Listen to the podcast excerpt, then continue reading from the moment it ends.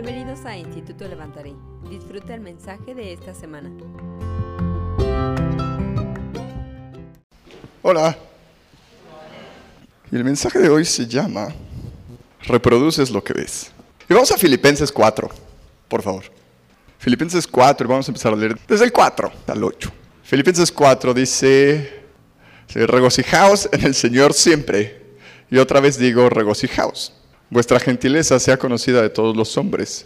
El Señor está cerca. Por nada estéis afanosos, sino sean conocidas vuestras peticiones delante de Dios en toda oración y ruego, con acción de gracias. Y la paz de Dios, que sobrepasa todo entendimiento, guardará vuestros corazones y vuestros pensamientos en Cristo Jesús. Por lo demás, hermanos, todo lo que es verdadero, todo lo honesto, todo lo justo, todo lo puro, todo lo amable, todo lo que es de buen nombre, si hay virtud alguna, si hay algo digno de alabanza, en esto pensar. ¿Oramos? Gracias Jesús. Gracias Espíritu Santo por siempre hablarnos. Amén. La semana pasada que hablábamos de Elías, no tiene nada que ver con esto, pero me acordé. Después de que Elías pasa por toda su depresión, al final el Señor le dice, ok, ahora ve y busca a Jehú y úngelo como rey y busca a Eliseo para que sea el nuevo profeta. La semana pasada decía que cuando estás por momentos de extrema ansiedad, te da una depresión, una de las cosas que puedes hacer para salir de eso es encontrar cosas nuevas que hacer. Pero no solo es encontrar cosas nuevas que hacer, son cosas que te den un propósito nuevo.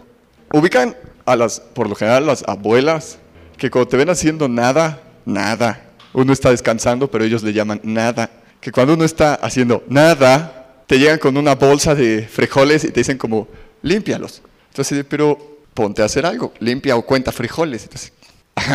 Eso no es una manera de solucionar nuestras ansiedades y nuestros estreses y la depresión.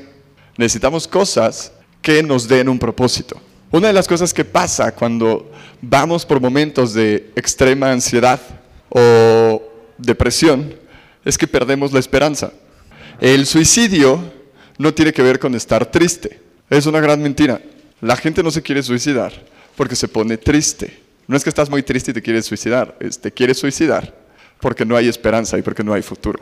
Y son dos cosas muy diferentes. Tú puedes estar muy triste, pero si crees que hay solución al problema o solución a tu situación o un futuro diferente, no vas a pensar en el suicidio. Pero cuando lo único que ves es tu situación actual y tu situación actual es la que te está estresando y te está llevando ansiedades y crees que no vas a salir de ahí y que es lo único que hay, pierdes la esperanza y al perder la esperanza no tienes un mañana, no tienes nada por qué ir, nada por qué despertar. Entonces el suicidio es cuando se vuelve un pensamiento recurrente. Si saben a alguien que está pasando por eso, no crean que solo está triste y que está haciendo ridículo. Necesita conectarse con un propósito más grande que el de ellos. Necesita ver que hay un futuro, necesita ver que hay una esperanza. No necesita ilusionarse. La ilusión es la falsificación de la esperanza. La ilusión tiene que ver con los sentimientos. La ilusión tiene que ver con que te sientas bien y con que, ah, wow. Ajá, han visto cómo la gente se ilusiona y todos sus sentimientos y es como un, se levanta y cree que hay un mañana, pero es porque está emocionado. Así no funciona la esperanza. La esperanza funciona que a pesar de mi situación yo sigo anclado a un futuro mejor que tiene Jesús para mí. La ilusión es simplemente emociones momentáneas diciéndome que esto va a mejorar. Pero la esperanza me dice, a pesar del problema, a pesar de lo que tú estás viendo ahorita, estás anclado a un futuro más grande de lo que tú puedes ver ahora. Una de las cosas con las que podemos lidiar la ansiedad, la depresión y el estrés es conectándonos con un futuro más alto del que vemos en este momento. Eso no quiere decir que se vaya a sentir bien. Eso no quiere decir que la circunstancia del momento se vaya a acabar. Pero lo que quiere decir es que voy a tener algo, un mañana, el cual me va a anclar hacia el futuro y voy a poder seguir caminando a pesar de mi problema de hoy. Y esa es la diferencia entre la esperanza y la ilusión. La ilusión no hace eso. La esperanza dice que aunque la circunstancia no cambie, todo va a estar mejor. La ilusión dice que la circunstancia tiene que cambiar y yo voy a estar mejor. Y eso es una mentira. Entonces, si conocen a alguien así, si ustedes han ido por algo así, Busquen siempre esperanza, por eso Pablo dice, sí, que permanezca la fe, la esperanza y el amor, y lo repite en todas sus cartas. La fe, la esperanza y el amor, la fe, la esperanza y el amor. Entonces, regresando a Filipenses, Hay algo que es parte del reino de los cielos y es que tú eres responsable por las decisiones que tú tomas. No eres responsable de las circunstancias, pero sí eres responsable de tu respuesta a las situaciones. Y no nos gusta eso. No nos gusta ser responsables de las cosas que hicimos. No nos gusta ser responsables de lo que estamos viviendo. ¿Qué es más fácil? Culpar a alguien más, siempre. Eres responsable de lo que haces. ¿Se acuerdan lo que hizo Elías cuando entró en pánico? ¿Qué le dijo al Señor? Dice, mátame tú. ¿Por qué? Porque es más fácil decirle a Dios que haga algo que yo ser responsable por mi propia vida. Si Elías deseaba tanto morir, ¿qué hubiera hecho? Pues sí, es más fácil, ¿no? En lugar de decirle al dador de vida que te quite la vida. ¿Ven la incongruencia, la incongruencia en la oración? El Señor, quítame la vida. Es como cuando los discípulos le dijeron al Salvador del mundo, es, ¿no te preocupa que vamos a morir? ¿Cómo les explico que para eso estoy aquí? Entonces tenemos que ser responsables por las cosas. No somos responsables de lo que pase alrededor. No podemos controlar las cosas que pasan alrededor. La ansiedad viene porque queremos estar en control de todas las cosas que pasan. Y cuando las cosas se salen de tu control y no sabes qué hacer, es cuando entramos en ansiedades. La ansiedad es la pérdida del control y yo preocupándome porque no tengo el control y queriendo hacer que las cosas sucedan de la manera que yo quiero. Dios no controla. Dios no está en absolutamente control. Bueno, hola, voy a decir una herejía. Se lo está anunciando a los de Facebook. Dios no está en control de todas las cosas. Dios es soberano sobre todas las cosas, pero no está en control sobre todas las cosas. ¿Mm? Claro, si Dios estuviera en control de todas las cosas, no existirían las violaciones, no existirían los asesinatos, no existiría la muerte. Es más, Satanás nunca habría hecho lo que hizo, porque Dios estaría en control de todo. Pero ¿qué crees? Que todo eso existe porque operamos fuera de la soberanía de Dios o fuera de lo establecido por Dios. Por lo tanto, cuando nosotros nos alejamos de Él, es cuando ese tipo de cosas suceden. No porque Él las planee, si no tendríamos que ir culpando a Dios por cada violación del mundo. Y no podemos hacerlo. ¿Por qué? Porque la Biblia dice que Él es bueno. La Biblia dice que Él es bueno, entonces no lo puedo culpar por ciertas cosas. Él es soberano de las cosas y como es soberano de las cosas, dijo cómo las cosas tenían que funcionar y qué teníamos que hacer tú y yo para que eso funcionara de la mejor manera. Pero cuando tú y yo no seguimos esas reglas, cuando no seguimos el diseño, es cuando cosas así empiezan a pasar. No porque Dios sea malo, sino porque vivimos en un mundo caído de gente que toma sus propias decisiones. Dios no está en control, Dios es soberano. Y en su soberanía después te va a preguntar, ¿qué fue lo que hiciste con lo que te di? El reglamento de tránsito es soberano. ¿El reglamento de tránsito está en control de cómo manejamos? No, claramente no. ¿Se han subido a una combi? ¿Han visto cómo manejan? ¿El reglamento de tránsito está en control? No. ¿Por qué? Porque si estuviera en control, manejarían de otra manera. Todos iríamos a 50 kilómetros por hora. Y eso no sucede. Yo sí, manejo responsablemente. Oh, déjenme. Pero cuando yo rompo el reglamento, como es soberano y un policía me ve, tengo que rendir cuentas y pagar por lo que hice. Porque soy responsable de mis acciones. Y así funciona el reino de los cielos. El reino de los cielos no te va a obligar nunca a hacer lo que tú quieras hacer. Va a haber consecuencias por no hacer lo que tienes que hacer, pero no vas a ser obligado. Son dos cosas totalmente diferentes. ¿Ubica la historia de Jonás? Jonás es uno de los profetas del Antiguo Testamento tan simpático. Es de, Jonás, necesito que me hagas un favor, no quiero. Necesito que vayas y les hables, tú que eres un profeta, no, no lo voy a hacer. ¿Sí? ¿Por qué no lo vas a hacer, Jonás? Porque los vas a perdonar. Ese es el chiste que les vayas a hablar. Ajá. Y entonces Jonás le dice a Dios, ¿sabes qué? No voy a ir. Entonces dice el Señor, bueno. Entonces la palabra de Dios fue, ve hacia esta dirección. ¿Sí? Y Jonás, su decisión es, voy a ir hacia acá, es caminar lejos de la palabra de Dios. Y cuando tú y yo caminamos lejos de la palabra de Dios, cosas extrañas y cosas feas empiezan a pasar. No porque Dios las mande, pero es porque es la consecuencia de nuestras acciones. Y como Jonás camina fuera de la palabra de Dios, hay una tormenta impresionante. Y Dios tiene que mandar un animal enorme a rescatar a Jonás. La mano de Dios está en que el Señor mandó un gran animal enorme digamos ballena, a rescatar a Jonás, no que el Señor haya hundido el barco. Todo lo que pasa es consecuencia de la decisión de Jonás. No es Dios maltratándolo. Es consecuencia de lo que Jonás hace y después Dios tiene que rescatarlo y llevarlo otra vez al punto que tenía que decidir.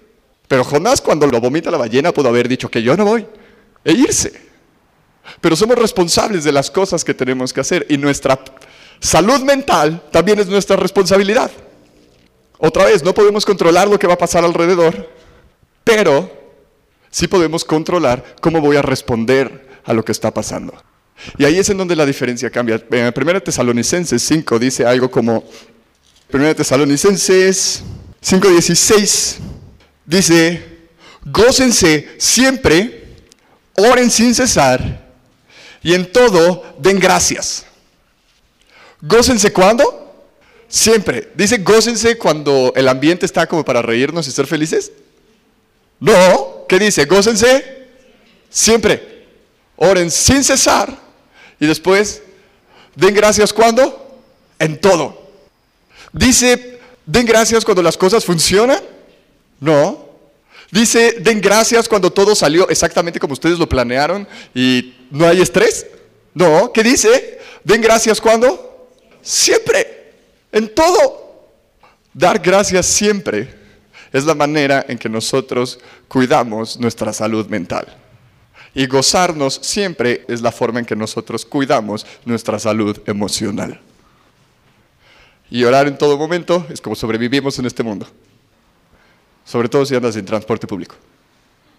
No ser capaz de dar gracias en toda situación simplemente revela mi falta de madurez. No ser capaz de gozarme siempre simplemente revela que soy inmaduro emocionalmente también y que necesito crecer. Y es la manera que nosotros nos vamos manteniendo sanos. ¿Por qué? Porque nos conecta con las realidades que tienen sentido. Regresemos a Filipenses. Y Pablo, el versículo 4 del capítulo 4 dice, gócense en el Señor, ¿cuándo? Siempre. Y termina eso diciendo, y otra vez les digo, gócense. Porque el gozarnos es intencional. Yo decido cuándo me voy a gozar y cuándo no. No puedo decidir cuándo estar feliz, pero sí cuándo me voy a gozar. Hebreos 12 dice que nosotros fuimos el gozo de Jesús puesto en la cruz. ¿De verdad creen que Jesús estaba partiendo de risa cuando estaba en la cruz? O sea, que estaba en la, en la cruz clavado y así, qué buen momento. Diciéndole a los ladrones, te voy a contar un chiste. Fíjate que había una vez Pepito, ¿no? Eso no pasó. ¿Jesús entró en estrés antes de ir a la cruz? Claro que sí, dice la Biblia que Jesús estaba en agonía. ¿Jesús perdió su paz? No, porque es el hombre perfecto. Y en todo momento Jesús dio el fruto del Espíritu. Y vivió como el hombre perfecto. Incluso en la agonía supo mantener su paz. Incluso en la agonía fue capaz de seguirse gozando. Incluso en la cruz encontró un motivo para durar la cruz. ¿Y sabes cuál fue? Tú y yo. E incluso en el momento de estar clavado, ¿sabes qué lo hacía estar gozoso? Pensar en ti y en mí y decir, en dos mil años, ellos van a saber de mí. Y valen la pena. Y aún en la cruz no perdió su gozo. Y Jesús decidió gozarse incluso en la cruz. Es maravilloso. Y sigue diciendo Filipenses, dice, no se afanen por nada, es no se estresen por nada. Esa me sale re bien. No es que no me estrese, es que cuando veo las cosas por las que me estresaba eran nada, entonces estoy estresado por nada. Estoy estresado por todo. Dice, no se estresen por nada, pero oren en todo. Y den gracias Dice el versículo 7, y la paz de Dios que sobrepasa todo entendimiento, guardará qué? Vuestros corazones y vuestros pensamientos. Guardará sus emociones y guardará su mente. El estrés no empieza en el corazón. El estrés se desarrolla en la mente. Porque son todos los posibles escenarios de las cosas que te pueden o no pasar. Y después afecta acá y ya todo se lía y no sabemos cómo salir de ahí. Y lo que era simplemente un pequeño problemita se vuelve un gran problema. ¿Por qué? Porque simplemente pensamos cosas que no teníamos que estar pensando. ¿Por qué? Porque pusimos nuestros ojos en las cosas que no teníamos que poner nuestros ojos. Hebreos 12, 2, dice, poniendo su atención en quién? En Jesús. ¿Quién? El autor y el consumador de qué? De la fe. Lo que tú y yo vemos crece. Lo que tú y yo observamos, eso va a crecer. ¿Se han dado cuenta que mientras más atención le pones a tus problemas, más problemas tienes? ¿Y no saliste de tu cuarto? Que te vas a acostar y empiezas a pensar en tus problemas y de repente ya es un problema más grande y más grande. ¿Fuiste a hacer el problema más grande? No. ¿Qué es lo que pasó? Simplemente te sentaste a qué? A meditar en el problema, a ver el problema. Isaías dice que guardará en perfecta paz a aquellos cuyos pensamientos están puestos en él. ¿Por qué? Porque lo que tú y yo ponemos atención, eso va a crecer. Cualquier cosa en la que tú deleitas tus ojos, eso es lo que va a crecer. Y funciona para todo. Y es un principio que funciona para todo. En lo que tú pones tus ojos, eso va a crecer. Lo que captura tu atención, eso va a crecer es en lo que tú deliberadamente estás poniendo tu atención, en lo que tú deliberadamente estás invirtiendo tus pensamientos, eso va a crecer en tu vida y va a crecer en tus pensamientos. Ubican la historia de Pedro cuando camina en el agua, pero cuando Pedro camina en el agua, ¿por qué se hunde? Cuando Pedro vio a Jesús, pudo caminar, pero cuando Pedro vio las olas y el viento, se hundió. ¿Cuál fue el problema de Pedro caminando? Que quitó los ojos de Jesús. ¿Por qué Pedro se empieza a hundir lentamente? Además dice lentamente. Este, y eso es algo que pasa. Nuestro declive muchas veces emocional no es inmediato. Va así. Y ya cuando nos damos cuenta, ya estamos hasta abajo, pero no es inmediato. Por lo general pasa tiempo, te este, vas hundiendo lentamente. ¿Alguna vez ustedes se han hundido lentamente en una alberca? No. Imagínense, echen un clavado y van así como... ¿Pasa? ¿Han visto alguna persona en el universo? Imagínense en las Olimpiadas. Cae cinco minutos después. No, cuando se avientan, ¿qué pasa? Tocan el suelo básicamente dos segundos después de que cayeron. Pero dice la Biblia que Pedro se hundía lentamente. Es como de... Pedro se estaba hundiendo lentamente y muchas veces eso es lo que nos pasa. Cuando quitamos los ojos de Jesús, las consecuencias no son inmediatas, son progresivas.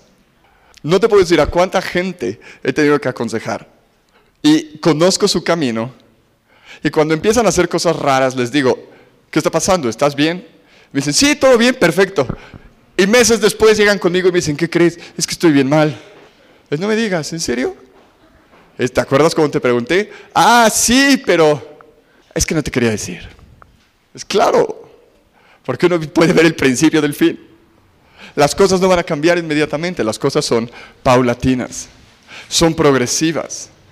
Cuando tú quitas tus ojos de Jesús y los pones en cualquier cosa que no es Él, te vas a empezar a hundir lentamente, hasta el punto en donde vas a ver que estás hundido. Y dice Hebreos 12.2 que Jesús es el autor y el consumador de qué? De la fe.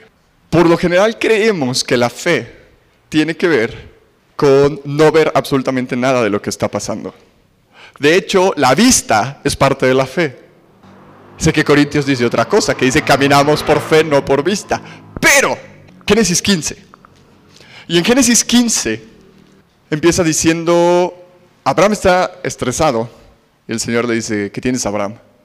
Dice, ¿qué tienes Abraham? Que yo soy tu más grande recompensa. Vamos a esa parte. Y Génesis 15.1 dice, después de estas cosas, la palabra del Señor vino a Abraham. Todavía no es Abraham, es Abraham. Y vino el Señor y le dijo a Abraham, dice en una visión diciendo, no temas Abraham, porque yo soy tu escudo y tu más grande recompensa, o tu excedente recompensa soy yo. ¿Les ha pasado alguna vez que lo que tú decides darle a Dios, empiezas a tener problemas con eso después? Les voy a poner un ejemplo. Dices, voy a ofrendar 20 mil pesos. Y en el momento que tú decides darlo, empieza el miedo con, ¿y si me quedo sin esto? No, creo que sí lo voy a necesitar. O peor, lo das y es de, ¿y ahora qué voy a hacer? Y parece que tienes más problemas y que es porque el Señor no me bendice si yo decidí hacer esto. ¿Les ha pasado ese momento que tú dices, Señor, te voy a seguir en esto y es en el punto donde tienes más problemas? Lo lógico sería, Señor, voy a hacer esto, y que el Señor diga, ah, sí, tranquilo, no tengas problemas. Abraham, ¿de dónde viene en el capítulo 14? Viene de pelear y de, rescatar a Lot. De haber peleado contra cinco reyes, contra cinco reinos, que tienen ejército. ¿Sí saben que, a qué se dedica Abraham? Es pastor. Se peleó con cinco reyes que tienen ejércitos. Él no tiene. Y después de eso se le ocurrió, el, rey de Sodoma y Gomorra le dijo, mira, ten este dinero. Y Abraham le dijo, tú no me vas a dar dinero. Es porque yo le voy a decir que tú fuiste el que me bendijo. Y Abraham dice, solo voy a tomar lo de mis hombres. Y después de eso va y le da las, sus primicias de lo que había ganado, se lo da a Melquisedec, que es una figura de Jesús, que es Jesús preencarnado. E inmediatamente después, Abraham tiene dos grandes problemas. Tiene miedo por su seguridad y miedo por su estabilidad financiera. ¿Cómo lo sé? Porque empieza diciendo, yo soy tu escudo. Y no necesitas que Dios te diga, te voy a defender, si no crees que estás en peligro. Otra vez, se peleó con cinco reyes, ¿eh? ¿Ubican Culiacán? Perdón. es en serio, ¿vieron lo que pasó? Hace 2009, eh, la Marina hizo un operativo en Cuernavaca y mataron a, ¿quién sabe qué? Beltrán Leiva. ¿Sí lo ubican? 200 efectivos de la Marina desalojaron dos edificios, había helicópteros, había vehículos y todo para agarrar a una persona, 200 efectivos, soldados y marinos, y un escuadrón de élite para agarrar a una persona. Y funciona.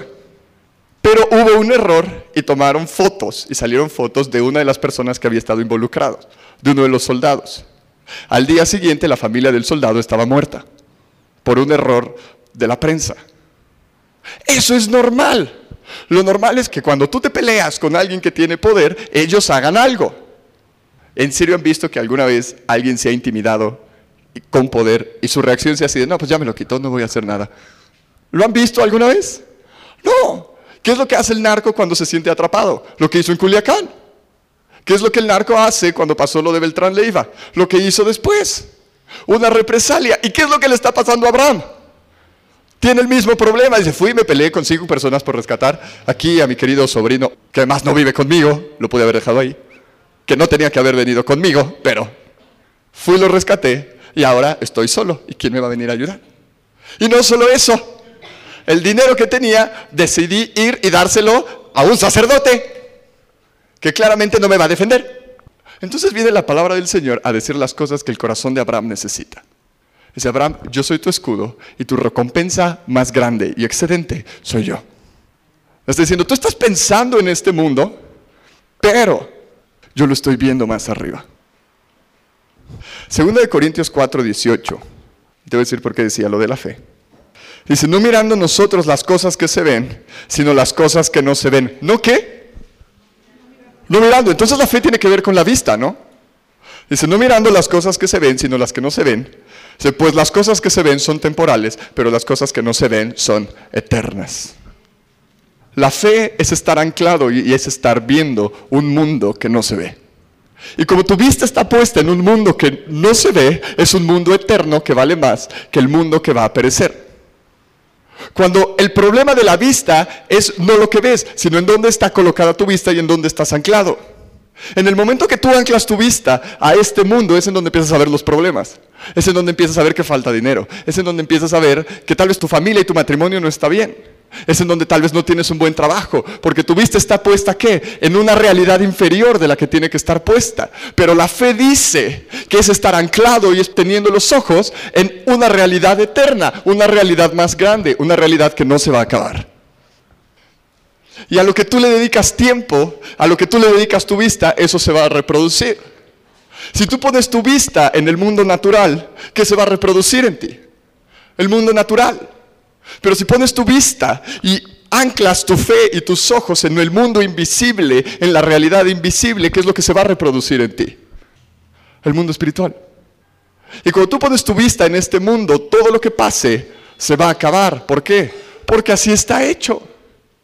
Pero cuando tú pones tu vista y pones tus ojos en una realidad más grande, que es la realidad invisible, no es que estés negando lo de acá, Es que simplemente estás anclado a un lugar más grande. Todo lo que hagas viendo esa realidad tiene un futuro y tiene esperanza. ¿Han escuchado que muchas veces critican a los cristianos porque dicen que no razonamos o somos irracionales? Porque tenemos fe y que la fe es irracional. No es cierto. No es irracional de que no haya razón. Es un razonamiento supremo, es un razonamiento más alto. Eso es la fe. Entiendes las cosas en el punto donde van a ser eternas y no se van a acabar. Entonces lo que tú ves y en donde tú anclas tus ojos va a reproducirse en este mundo. Y vamos a Marcos 8. Esta historia es padrísima. Vamos a Marcos 8. Te voy a explicar la historia. Jesús viene de multiplicar siete panes, de alimentar por lo menos a cuatro mil personas. Entonces Jesús hace eso. Los fariseos le empiezan a preguntar y los fariseos le empiezan a molestar, como siempre. El de queremos una señal, queremos una señal, ¿tú quién eres? Y después de eso, Jesús viene de multiplicar las cosas. Todos son llenos, llenan siete canastas y le dice a los discípulos, vámonos, hay que subirnos al bote porque tenemos que ir a Bethsaida. Se suben y en ese momento Jesús decide empezar a enseñar. Y es una de las cosas más raras que pasa. Y Jesús empieza a enseñar. Y llegan al capítulo 8. Alimenta a los cuatro mil. Los fariseos le demandan una señal. Y después de que los fariseos, los religiosos le demandan una señal, ¿se han dado cuenta que son los religiosos los que nunca creen lo que Jesús está haciendo en el lugar? no, ese no debe ser Dios, porque Dios no actúa así. ¿Se han dado cuenta que las únicas dos personas que le dijeron a Jesús, pon las manos en mí y sáname, Jesús les escupió o hizo lodo? ¡Súper raro! Jesús le dijo a los discípulos, vayan. Además, lo dijo Jesús. Y pongan las manos en la gente y ellos sanarán. Llega una persona y le dice, impon las manos sobre mí y sáname. Y Jesús decide escupirle. ¿Qué haces? Pero tú dijiste de las manos, pero en el momento que tú y yo sabemos cómo Jesús va a actuar, Él decide hacer otra cosa totalmente diferente que no viste venir. Si tú estás esperando que Dios actúe en tu vida y tienes la manera en donde Dios va a actuar, lo más probable es que no haga nada de cómo lo estás pensando. Es más, no va a hacer nada de cómo lo pensaste. En el momento que tú y yo creemos que tenemos figurado a Jesús, que tenemos figurado a Dios, Él decide hacer algo nuevo. Por eso Isaías dice, dice, voy a hacer ríos en el desierto. ¿Es por qué? Porque el único lugar donde nunca creíste que yo podía hacer ríos es en el desierto. Entonces está Jesús y empieza a enseñar. Y dice Marcos 8:13, dice, y dejándolos, volvió a entrar en la barca y se fue a la otra ribera. Dice, habían olvidado de traer pan y solo tenían un pan con ellos en la barca. Y Jesús les dijo, miren, guárdense de la levadura de los fariseos y de la levadura de Herodes. Ajá. Jesús está a punto de enseñar una de las cosas que ataca la mente del hombre. Y los discípulos lo único que entienden es, ya se enojó porque no hay pan. Jesús está a punto de dar una clase y está enseñando sobre un tema importante. Imagínate a Juan diciéndole a Pedro, no subiste el pan, ¿verdad? Por eso está hablando de la levadura. Porque además no sabe cómo decirnos que la olvidamos. Te dije, Tomás, tú que siempre andas viendo, que necesitas ver las cosas. Sube el pan, si solo traemos uno. Imagínate a Jesús súper concentrado y todos así como de, la cara que les tuvo que haber visto. Es así de, ¿qué pasa? Así de, ¿es que no hay pan? ¿Les ha pasado que estás hablando algo importante con una persona y esa persona empieza a hacer caras porque está pensando en otra cosa? Y es de, así de, ¿por qué está haciendo eso? Y sigues hablando y la persona así. Y tú le estás contando algo muy bueno y la persona con cara de asustado. Entonces, de, ¿qué pasa? ¿Es que allá el señor de enfrente se quiere cruzar y no puede? Entonces, ¿y mi historia? Pues ese es Jesús en la barca, ¿no? Y todos así. Y, discutían entre sí diciendo, es porque no trajimos pan. Esta enseñanza sobre la levadura tiene que ver porque no trajimos pan. Y Jesús está hablando de la levadura de los fariseos y de la levadura de los saduceos. Dice, no se dejen contaminar por esa levadura. La levadura de los saduceos tiene que ver con el sistema político. La levadura de los fariseos tiene que ver con el sistema religioso en donde tienes a Dios en el centro, pero es un Dios totalmente sin poder y no puede hacer nada. Primera de Juan 4 dice que el espíritu del anticristo, obviamente, dice, ya está el espíritu del anticristo, pero el espíritu del anticristo es el que se opone, no a Jesús, al Cristo, porque el significado de Cristo es el que ha sido ungido. El diablo no tiene ningún problema con que tú y yo tengamos un Cristo sin poder en nuestra vida. Es más, le conviene. Le conviene que tú y yo sigamos a un Jesús sin poder, a un Jesús que no puede sanar, a un Jesús que no puede transformar, a un Jesús que te va a decir, sigue viviendo de esa manera, no te preocupes, yo ya hice todo, pero no un Jesús que te dice, hay transformación en tu vida, hay libertad de lo que tú estás viviendo, necesitas verte como yo me veo. Satanás no tiene ningún problema con que tú y yo sigamos a un Cristo que lo único que hace es estar súper lejano de nosotros, que tú no te puedes acercar a Él, que no tienes ninguna relación con Él. Y lo único que puede hacer es medio escucharte cuando oras. No tiene ningún problema con ese Cristo, pero sí tiene un gran problema con el Cristo de la Biblia. Con el Cristo que transforma vidas, con el Cristo que sana, con el Cristo que profetiza, con el Cristo que hace ríos en medio del desierto. Ese, a ese es el que se opone el espíritu del anticristo, no al otro Cristo. Y eso es lo que Jesús les está diciendo. Hey, tengan cuidado con la levadura de los saduceos, que los puede contaminar. ¿Por qué? Es el humanismo. Es lo que tú piensas, es lo que importa. Al humanismo no le importa que tú creas en Dios, siempre y cuando lo mantengas en tu iglesia. Es, el humanismo está perfecto con que tú creas en un Dios, siempre y cuando no lo lleves a todos los días de tu vida. Y tenemos los fariseos, que es toda religión, todo lo que yo tengo que hacer, sin transformación y simplemente con obras que no producen nada en nosotros. Y Jesús les está diciendo, tengan cuidado con eso. Y hay una tercera levadura de la que Jesús habla, la levadura del reino de los cielos. Porque esa levadura es la que se opone a, las otras dos. Es, si vas a ser influenciado por algo, puede ser o el sistema político o el religioso, pero lo que Jesús dice es pon tus ojos en el reino de los cielos. Entonces están hablando los discípulos porque no traen pan y Jesús se da cuenta de que están pensando otras cosas y voltea a Jesús y les dice, ¿se acuerdan la primera vez que hice el milagro? Marcos 6.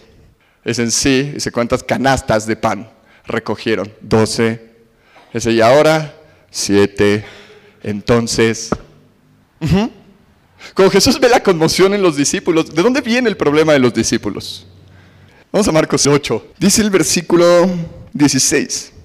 Dice, y ellos pensaban entre ellos diciendo, nos está diciendo esto porque no hay pan. ¿Había pan o no en el barco? Sí, había, había uno. Pero su atención se quitó del pan y empezaron a ver lo que no había. Y cuando empezaron a ver lo que no había, empezaron a reproducir eso en su medio ambiente. Y se volvieron lo que ellos veían, la falta de las cosas. Y es cuando Jesús se da cuenta y les dice, a ver, amigos, dice, para empezar, sí hay pan. Porque ellos lo que piensan es, no hay pan suficiente. ¿Había pan suficiente en la barca? Claro. ¿Por qué? Porque es la respuesta que dice Jesús. Es la vez pasada alimenté a cinco mil y se llevaron doce canastas. Y ahora alimenté a cuatro mil y se llevaron siete. Ellos estaban viendo que había uno y eran trece y dejaron de ver lo que había ahí. Y creyeron que no había nada, pero Jesús estaba diciendo, sigue habiendo algo. Y si tú pones tu atención en lo que yo estoy viendo y en lo que yo puedo hacer, eso es lo que va a mantener tu paz y lo que te va a llevar a la siguiente estación de tu vida. Porque lo que tú ves, reproduces. Hay una historia en Génesis, Génesis 30, es de las historias más raras de la Biblia. Rarísimas. ¿Se acuerdan de Jacob? ¿Se acuerdan cómo este, vio a una chava y le gustó? Y la vio y dijo, y la vio y era hermosísima y se enamoró de ella. Y se llamaba Raquel. Y después el Espíritu Santo dice, ah, y Lea tenía bonitos ojos. Es que tan guapa era Lea. Pues tenía bonitos ojos, ¿no? Imagínate al Espíritu Santo y Espíritu Santo, ¿qué es lo más importante de Lea? Pues tiene bonitos ojos. ah, pues con razón le gustó Raquel a Jacob. ¿Qué otra cualidad tiene Lea, Señor? Tiene suavecito aquí. tiene letra bien bonita. sí. ¿Cómo describe el Espíritu Santo a David? era, era rubio, de ojos azules, hermoso de parecer. Y Lea, bonitos ojos. Ni el color de ojos le pone, es como de, eh, bonitos, ¿no? De mirada tierna. Entonces Jacob tiene un suegro espantoso que le cambia a la novia después de siete años. No vamos a entrar en detalles de cómo no se dio cuenta, pero le cambiaron a la novia. Y después de ese día le dice, me la cambiaste, esta no era por la que trabajé siete años. Imagínate qué frustración. Imagínate que tú trabajas siete años viendo la promesa de frente, ah, viendo la ciudad que no está aquí, dices, algún día voy a llegar ahí. Llegan los seis días trabajando, ya la vas a tener, y despiertas y es Tlaxcala. Y pero me dijiste que iba a ser Nueva York. Ah, pues Tlaxcala. Inauguraron su escalera eléctrica hace unos meses. Es real, ¿eh? En Tlaxcala inauguraron su primera escalera eléctrica hace unos meses, el año pasado, creo. Estaban bien felices. Por si nos están viendo de Tlaxcala, lo siento, soy la Ciudad de México. Este... Entonces, así está Jacob trabajando por Raquel, creyendo que va a ir a Londres, y le dan a Lea. Entonces sale y le dice a Labán, al, al suegro, le dice, este claramente no fue el trato. Y Labán le dice, es que aquí creemos que chivo saltado chivo quedado y no te la puedo dar. Y Jacob le, dice, pero vamos a hacer otro trato. Trabájale otros siete años y te doy a la chica. Por la que ya habías trabajado siete, échale otros siete. ¿Y qué dice Jacob? Bueno, va. Dice, pero ya me la das ahorita, ¿no? Dice, no sé, no vas a tener otra en este tiempo y trabaja otros 45. Y trabaja. Y Jacob era el pastor de Labán. Bueno, no pastor como así, sino cuidaba sus ovejas. Y Labán le cambiaba el sueldo a, cada rato. Era un suegro espantoso, era acá, súper tranza. Horrible. Y lo peor es que Jacob seguía haciendo tratos con él. ¿Qué decimos de la gente que la engañan varias veces? Como de qué tonto. Pues Jacob seguía, ¿no? Jacob era como la esposa de ya no me va a volver a pegar. Jacob decía, ya no me va a engañar. Amigo. y llegamos a la historia más rara, creo, bueno, de la Biblia. Una de las historias más raras. La Biblia está llena de historias raras. En Ezequiel dice que un día Dios agarra de los pelos a Ezequiel y lo pasea por el cuarto. Imagínense ahorita que Dios agarra los pelos a Chino y lo empieza a pasar así. Y todos así. En Ezequiel hay una parte en donde Dios le dice, Ezequiel, estoy enojado con el pueblo, necesito que hagas algo. Sí, claro, Señor, dime. Necesito que vayas y agarres excremento humano y cocines sobre él. Mande. Dice, bueno, Ezequiel, perdón, hazlo de cabra. Es, que les tengo un mensaje para ellos. Uy, es mejor díctame el mensaje. Yo se los explico. Y va y lo hace. Y aquí tenemos en Génesis 30 una historia súper, súper rara. Y llega Jacob y le dice a Labán, mira, vamos a hacer algo. Dice, tú te quedas estas ovejas. Dice, te quedas las blancas. Y a mí me das las moteadas, que son las que hay menos. Y Labán, siendo justo y honesto, dijo, ah, claro, más para mí, menos para ti, va, me gusta. Le dijo Jacob, entonces las nuevas que nazcan, las moteadas son mías, si nacen lisas, son tuyas. dice, ok. Y lo puedes leer en el 30.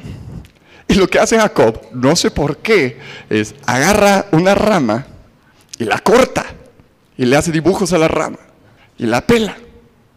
Y en el lugar donde las ovejas iban a tomar agua y hacer otras cosas, aparearse, decide ir y clava los troncos estos, para que cuando la oveja lo viera y viera que estaba cortado, las crías que dieran fueran moteadas.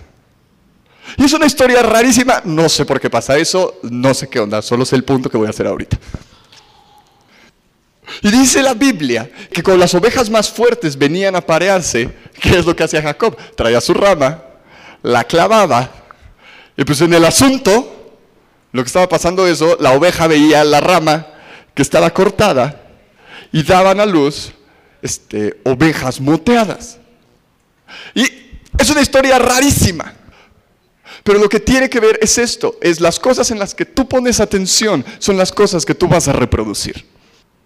Cuando la oveja veía que estaba cortado, reproducía lo que estaba viendo. Y cuando la oveja no lo veía, reproducía otra vez lo que estaba viendo. Cuando Jacob necesitaba que las ovejas se vieran de una manera, él hacía que las ovejas pusieran su atención en lo que necesitaba para que el fruto fuera de lo que habían estado viendo. El fruto en tu vida y en la mía va a ser de las cosas a las que tú le pones atención. Y vamos a terminar con Filipenses 4. Y Filipenses 4, 8 dice, todo lo que es bueno, todo lo que es honorable, todo lo que es digno de alabanza ¿En esto qué? Pensar es, en esto entretengan sus pensamientos. ¿Cuál es uno de los problemas por los que empezamos a tener ansiedades y muchos problemas? También en las relaciones. ¿Por qué? Porque empezamos a ver no lo que es bueno, no lo que es honorable, no lo que es digno de alabanza. Empezamos a ver todo lo que es malo, todo lo que no está bien, todo lo que la otra persona tiene que cambiar. Una manera que puedes guardar tu salud mental en todo es pon atención a todas las cosas que son dignas de alabanza. Pablo no está diciendo todas las cosas que vienen de Dios, ¿se dan cuenta? Pablo no está diciendo en esta parte todo lo que es de Dios. Está diciendo todo lo que es qué? Bueno, todo lo que es honorable, todo lo que es digno, todo lo que es digno de alabanza, en esto entretén tu mente. Nuestro problema es que empezamos a pensar en todo lo contrario. Empezamos a pensar en las cosas que no valen la pena. Empezamos pensando en, ah, la comida está fría. Y terminamos pensando en, ah, esta persona, yo creo que ya no debería vivir con ella.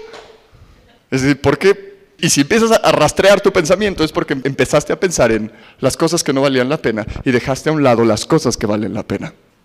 ¿Cuándo entra la decepción en la vida de la gente? Cuando quita sus ojos de las cosas que valen la pena. Hebreos dice de Moisés, Hebreos 11 dice de Moisés, que él decidió no perseguir y decidió dejar a un lado ser llamado hijo de la hija de Faraón. Dice, con tal de su mayor ganancia, que era Jesús, que era Dios. Es él deliberadamente quitó todo lo que está al lado para poner sus ojos en una sola cosa, en Jesús. Nosotros deliberadamente necesitamos quitar las cosas que se ponen al lado de nuestra vida para poner los ojos en Jesús. Nosotros deliberadamente tenemos que quitar los ojos de la frustración, los ojos de las cosas que no han pasado, de lo que no ha salido bien, para ponerlo en todas las cosas que sí han salido bien. Muchas veces ponemos los ojos en las cosas que Dios no ha logrado hacer o no ha hecho aún. Y empezamos a poner los ojos en todos los fracasos de Dios que no los tiene, pero nosotros los llamamos fracasos. Y es porque no ha podido hacer esto, porque no ha podido hacer esto, porque no ha podido hacer el otro. Pero es poner tus ojos deliberadamente en todo lo bueno que Él ha hecho. ¿Cómo cuidas tu mente de volverte loco en las noches? Poniendo tus ojos en todas las cosas que fueron buenas, que fueron agradables, que son dignas de alabanza. Incluso es, podrá ser muy ridículo, pero es en que la comida estaba buena. ¿Han visto que hay gente que se queja de todo? Y eso revela en dónde está su corazón. Lo que tú hablas indica en dónde está tu corazón. Si de ti sale más condenación y queja, necesitas un cambio en el interior. Ah, Salmo 22, 3 dice, porque tú haces tu trono sobre las alabanzas de tu pueblo. Las alabanzas no es que tú y yo brinquemos, es lo que nosotros declaramos quién es Dios. Es decir, cuando tú y yo declaramos quién es Dios y las cosas que Él ha hecho, ahí hace su trono Dios. Sobre nuestras alabanzas, Dios hace su trono. Cuando tú y yo nos quejamos, estamos edificando el trono de qué persona? Si Dios se entrona en las alabanzas, ¿quién se entrona en la queja? ¿Quién es el que busca pruebas de lo que Dios no ha hecho? El gran acusador. Nuestras palabras es lo que nosotros vemos va a ser lo que nosotros hablemos y va a ser lo que nosotros recordemos. Cuando tú y yo vemos las cosas de Dios, las vamos a hablar. Y vamos a recordar las maravillas que Dios hizo después. Tengo dos tatuajes. Los dos este, tienen que ver con cosas que Dios me ha hablado. Con cosas que tiendo a olvidar, pero Dios dice que yo soy. Y me los hice para que los momentos que los vuelva a olvidar, porque me va a volver a pasar, simplemente puedo voltear a mi brazo y ver lo que estoy viendo. O este verlo en el espejo porque no lo veo. Porque muchas veces necesitamos recordatorios físicos de la bondad de Dios. Esa es la mejor manera de tratar el mundo natural. Que se vuelvan recordatorios físicos de las cosas que Dios ha hecho. Cuando Jacob pelea con Dios, con el ángel, digo, la Biblia dice que pelea con Dios, no contra Dios, con él, mismo lado, son amigos, ganan juntos, no pelean entre ellos. Jacob termina cojo, y podemos decir, ah, qué malo fue el ángel, que además lo agarró y lo, y lo torció, así de... Pero eso se volvió para Jacob todos los días de un recordatorio de que había peleado con Dios y había ganado. Y que cada vez que él no podía caminar bien, se tenía que acordar de algo. En el momento que yo vuelva a orar con Dios de mi lado, vamos a volver a ganar. Y tal vez no pueda caminar bien ahorita. Y tal vez me quedé cojo. Pero es un recordatorio de la bondad de Dios. Y así se trata el mundo natural. Es poniendo atención a las cosas buenas, agradables y dignas de alabanza. Y en eso meditamos. Porque cuando ponemos nuestros ojos en eso, eso es lo que vamos a reproducir. Cuando tú pones tus ojos en Jesús, reproduces a Jesús. Porque, como dice Corintios, vamos siendo transformados a la imagen de Jesús de gloria en gloria. Cuando lo vemos, vamos siendo transformados para vernos como Él. Cuando tú te dedicas a pensar en las cosas que Dios no ha hecho, o cuando te dedicas a pensar en las cosas que no han salido bien, estás alimentando tu frustración. Y tú tienes que ser totalmente intencional para decir, no voy a ver esto, voy a ver esto. Muchos de los matrimonios fracasan, ¿por qué? Porque empiezan a ver lo que no tienen que ver, tienen que ver lo que deben de ver.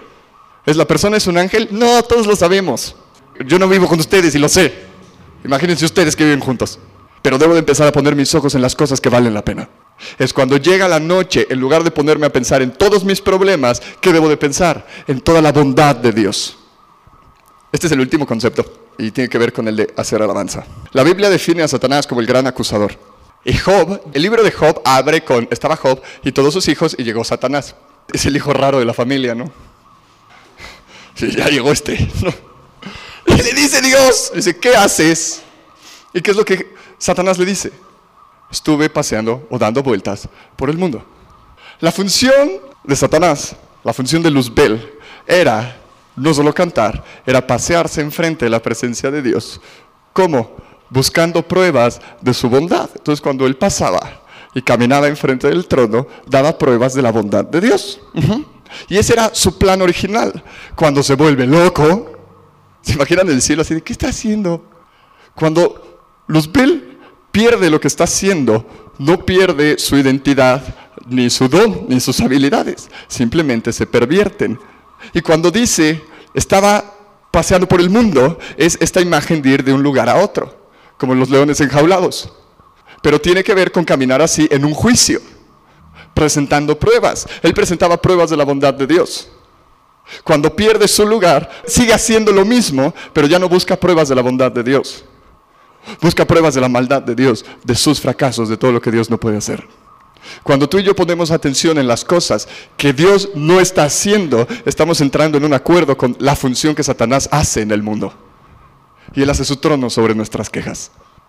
Pero cuando tú y yo vemos lo que Él hace y ponemos nuestra atención en todo lo que es bueno, todo lo que es digno de alabanza, y alabamos a Dios y damos gracias en todo tiempo, estamos levantando su trono en nuestra vida, lo estamos haciendo el rey en nuestra vida. Ten cuidado con las cosas que ves y ten cuidado con las cosas que te quedas viendo. Ten cuidado con las cosas que ves, ten cuidado con las cosas en donde estás poniendo tu atención, porque lo que capture tu atención va a capturar tu mente.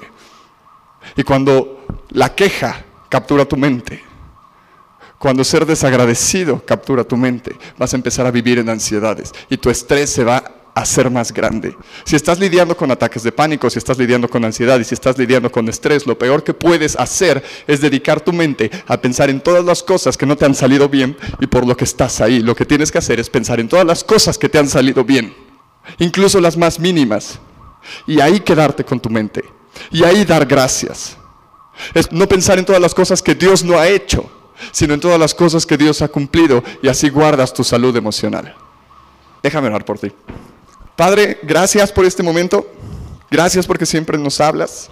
Porque tú guardas en perfecta paz a aquellos cuyos pensamientos moran y habitan en ti. Quiero orar por dos cosas. Hay alguien que esté viviendo como con un estrés, presión y tal vez desilusión. Vamos a llamarlo extrema. Es lo único que ves hacia adelante, es esto sigue igual y no va a cambiar. ¿Hay alguien así? Ok, si eres tú, puedes levantar tu mano, necesito ver. Ok, todos los demás sigan con los ojos cerrados. Y si tú alzaste tu mano, estás viviendo en momentos de desilusión, momentos grandes de estrés, mm, de ansiedad, donde has estado experimentando ataques de pánico constantes, donde has estado experimentando insomnio constante, donde hay preguntas constantes en tu cabeza que no se resuelven. Quiero orar por ti. Espíritu Santo, te pido que estas personas Hablamos una paz sobrenatural en el nombre de Jesús. Hablamos paz sobrenatural en esos cuyos pensamientos corren más rápido de lo que ellos lo pueden digerir. Y les mandamos a los pensamientos que se calmen en el nombre de Jesús y que dejen de soplar. Así, todo el mundo diga así.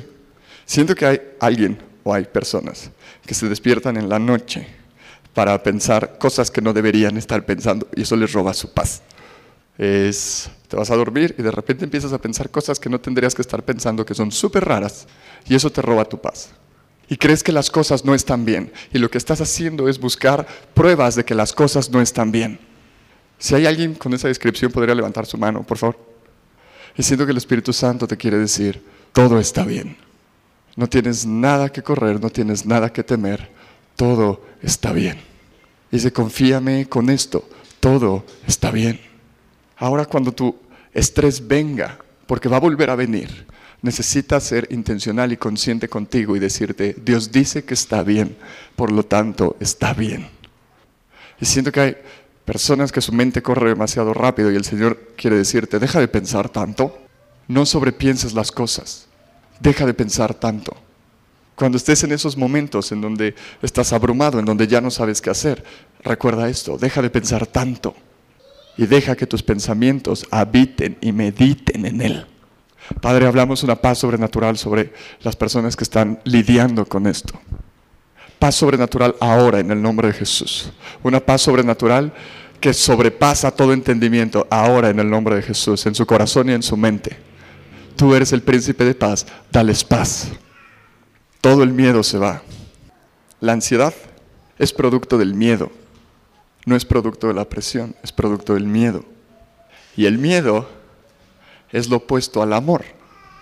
Y el problema, muchas veces, el miedo viene porque hay partes en nosotros que no nos sentimos totalmente amados. Y si ese es tu caso, Jesús te quiere decir, eres completamente e increíblemente amada y amado. Y descansa en esto, que eres completamente y enteramente amada. Gracias Jesús por lo que haces.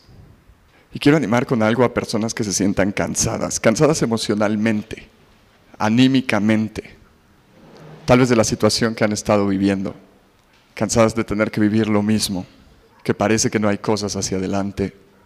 Y tú luchas y luchas por mantener tu fe y le echas ganas a tu fe, pero cada día te cansas más. La fe no es nunca producto de la lucha.